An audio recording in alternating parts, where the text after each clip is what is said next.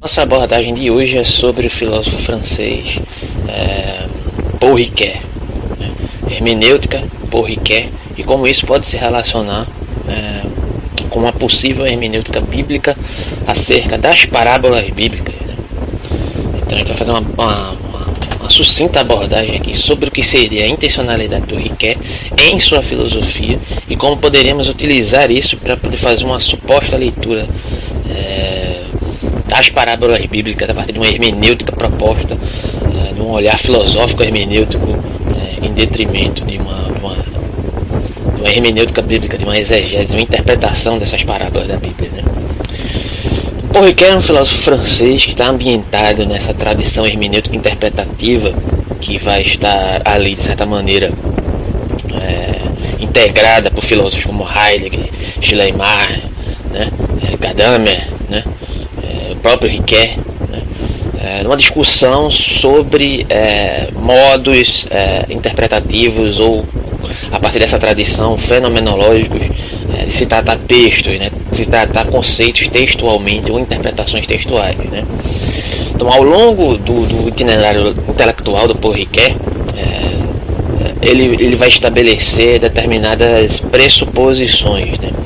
como por exemplo, ao lançar mão da interpretação de um determinado texto, deveríamos levar em consideração não o sujeito que escreve, né, ou o sentido, uh, não só, né, não só o sentido do sujeito que escreve ou a intencionalidade do sujeito que escreve para com aquele determinado texto, mas sim todas as implicações uh, que estariam incrustadas ali né, dentro daquele contexto, inclusive o modo pelo qual uh, se constitui essa linguagem lógico-linguística dentro daquele determinado parâmetro de construção do texto, né, é, a partir de determinadas percepções de representações de mundo. O que é que eu quero dizer com isso? É, para poder interpretarmos determinado texto, devemos levar em consideração as condições narrativas históricas daquele texto a partir do momento pelo qual é, ele é escrito e a partir do momento pelo qual ele é lido.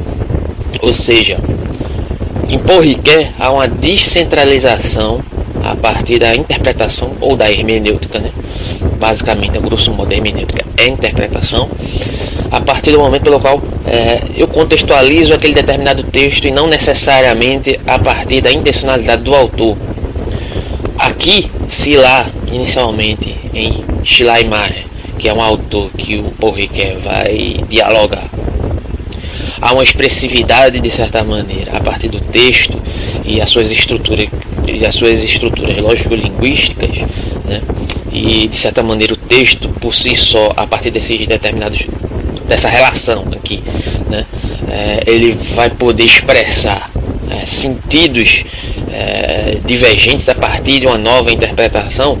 Aqui em Paul Ricoeur, é, além disso, devemos levar em consideração também a relação com o texto do, daquele que interpreta e a visão de mundo, uh, a grosso modo, né, falando, daquele que interpreta, ou seja, a relação que aquele indivíduo que lê o texto que foi escrito por outro sujeito uh, tem com o texto e, com, e como aplica esse texto de, em detrimento da sua relação com o mundo e a sua visão que tem sobre o mundo.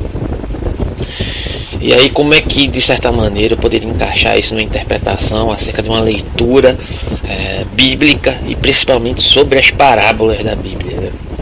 Como é que isso poderia se dar de uma maneira que fosse satisfatória? Como é que eu posso, de certa maneira, é, estruturar isso dentro de um contexto que possa ser lido é, dentro de uma, de uma estrutura dogmática, dentro de uma estrutura que se considera palavra de Deus, a partir daquilo que se considera a palavra de Deus, né, basicamente através daquilo, das próprias escrituras, é, das parábolas ou da, dos ditos colocados na boca do próprio Jesus, ou nos diálogos em que Deus se manifesta por Ele mesmo a partir do, do, do da, das narrativas bíblicas, né? dessa tríade aí que se interpreta aquilo que seria a palavra de Deus. Como é que seria esse contexto relacional é, dessa noção interpretativa do Porriquet, certo? que vai estar ambientada de certa forma numa das suas maiores obras ali centrais, que é Tempo e Narrativa. É, como é que eu poderia encaixar isso dentro de uma interpretação que o Riquet vai fazer a partir de uma noção filosófica hermenêutica, a partir de uma contextualização dogmática da Bíblia, né? Como é que eu poderia fazer isso? É justamente pelo fato é, do indivíduo que crê é, que, que constitui-se a partir de uma determinada fé, a partir de um determinado contexto, está incluso daquele determinado contexto de fé, de, de crença, é, que ele poderia, de certa forma, relacionar o texto escrito né, para com a sua visão de mundo e a partir disso, é, inclusive, é, não se deixar, é, como eu poderia dizer, fixar as próprias parábolas de Jesus em detrimento de uma interpretação única.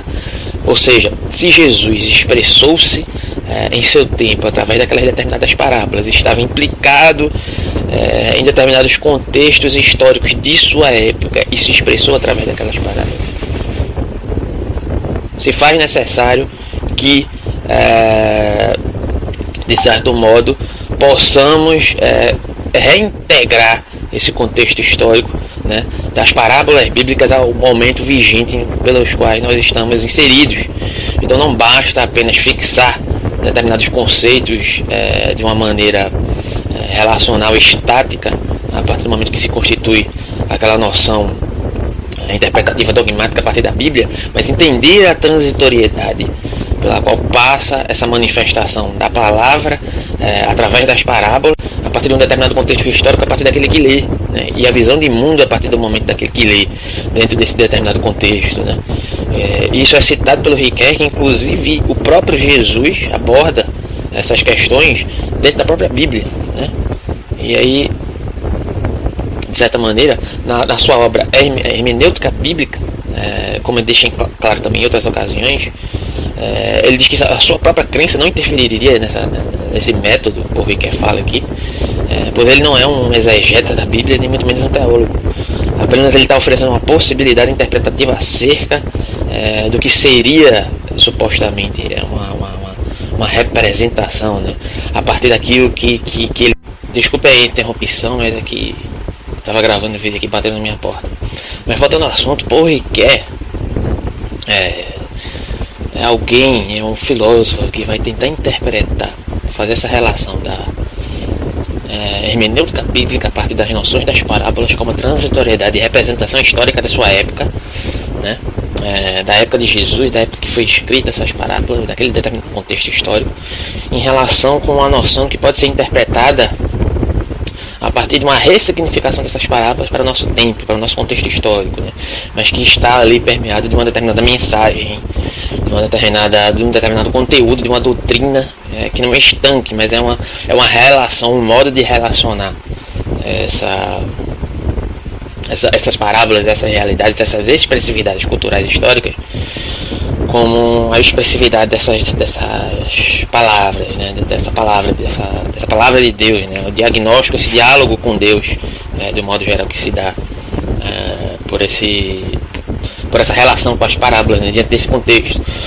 É, que, que o Riquet vai abordar inclusive a questão da, da relação com a mimesis aristotélica, né? aristotélica essa noção que, que, que, que o homem, é, que o indivíduo vai de certa maneira se relacionar de maneira mimética com o mundo, representativa, através de imitações. Né? Toda interpretação é uma imitação e é uma reprodução de uma visão de mundo. Né? Isso vai se aplicar também aos evangelhos e ao contexto da, de análise, a partir dos aspectos literários da Bíblia, a partir de Ricoeur. Né? Então, que é, qual é a importância de Ricoeur para fazer essa leitura? de um modo geral, das parábolas bíblicas. É poder relacionar a parábola pela qual você é, se refere, certo? com a doutrina ou com, com, o contexto geral daquela determinada, daquele determinado tipo de literatura, certo? É, ou aquele gênero literário contido ali na Bíblia, a partir da relação, esquecendo o sujeito pelo qual escreve, porque inclusive nesse caso da Bíblia é complicado porque é Deus, né? São pessoas inspiradas por Deus que escrevem, então o sujeito já está oculto aí, de certa maneira, desse texto. E mais ainda, entender como isso pode se readaptar de forma simbólica com o contexto vigente no qual nós estamos inseridos. Né?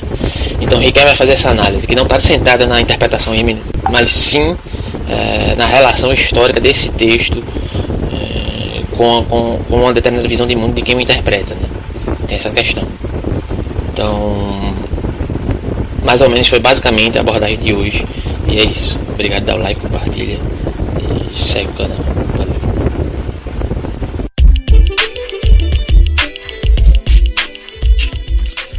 Então vamos lá, esse podcast é um complemento ao vídeo que eu fiz do Paul Riquet sobre hermenêutica bíblica, né? Eu tive alguns problemas na hora da gravação, então algumas coisas não deu para pontuar. Então vou abordar aqui de panorama geral, retomando o vídeo, vou colocar como link lá é, no YouTube e aí vocês visualizam tá? o vídeo e eu vou colocar na descrição aqui esse link, né? Se tiverem interesse, não pode escutar só esse áudio mesmo.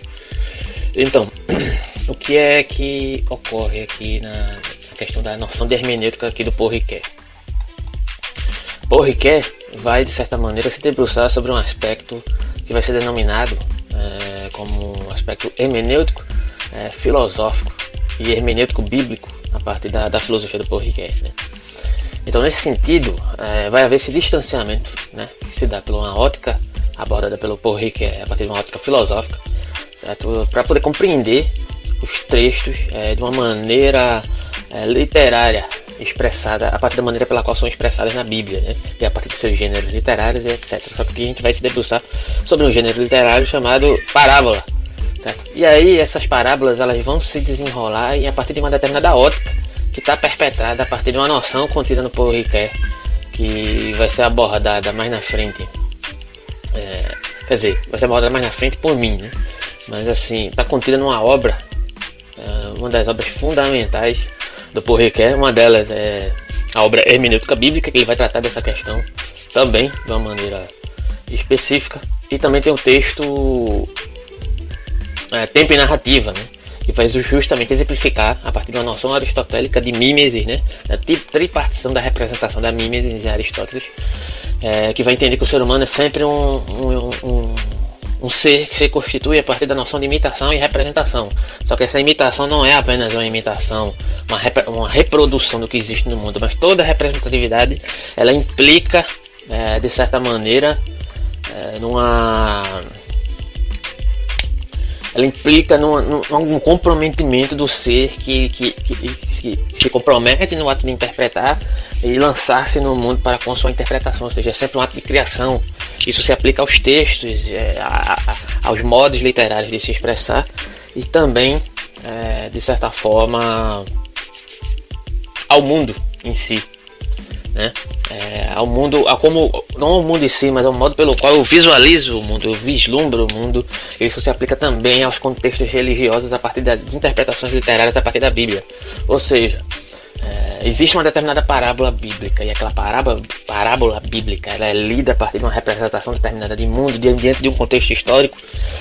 É, isso vai pesar para o momento pelo qual eu vou trazer essa minha interpretação, e não só como interpretação, mas como criação é, a partir dessa relação mimética, né?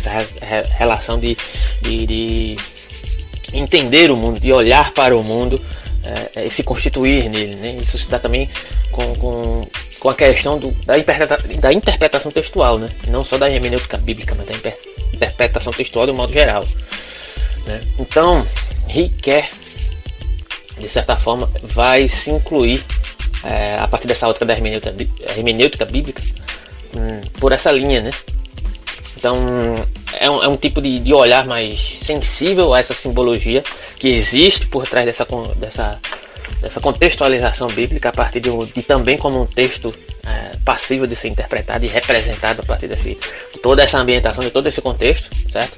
É, a partir disso podemos extrair uma mensagem mais adequada, entre aspas, certo? para o leitor de acordo é, com o texto em relação ao mundo que o leitor está incluso. Ou seja, sempre há, como eu já disse no, anteriormente aqui no vídeo, e eu acho que eu vou acrescentar esse áudio no final do vídeo, na verdade, né? Para poder é, integrar e contextualizar melhor aquilo que já foi dito lá. A partir dessa questão justamente de, de, de essa discussão hermenêutica que se dá a partir de, de, uma noção de intencionalidade daquele que escreve, mas não necessariamente sim a partir de uma expressividade, de uma extração, de uma representação, de uma simbologia a partir do próprio texto, enquanto seus momentos lógicos discursivos, e, o, e a visão de mundo daquele que lê, ou seja, a adequação. Né? E aí vem a questão da noção das parábolas. Né?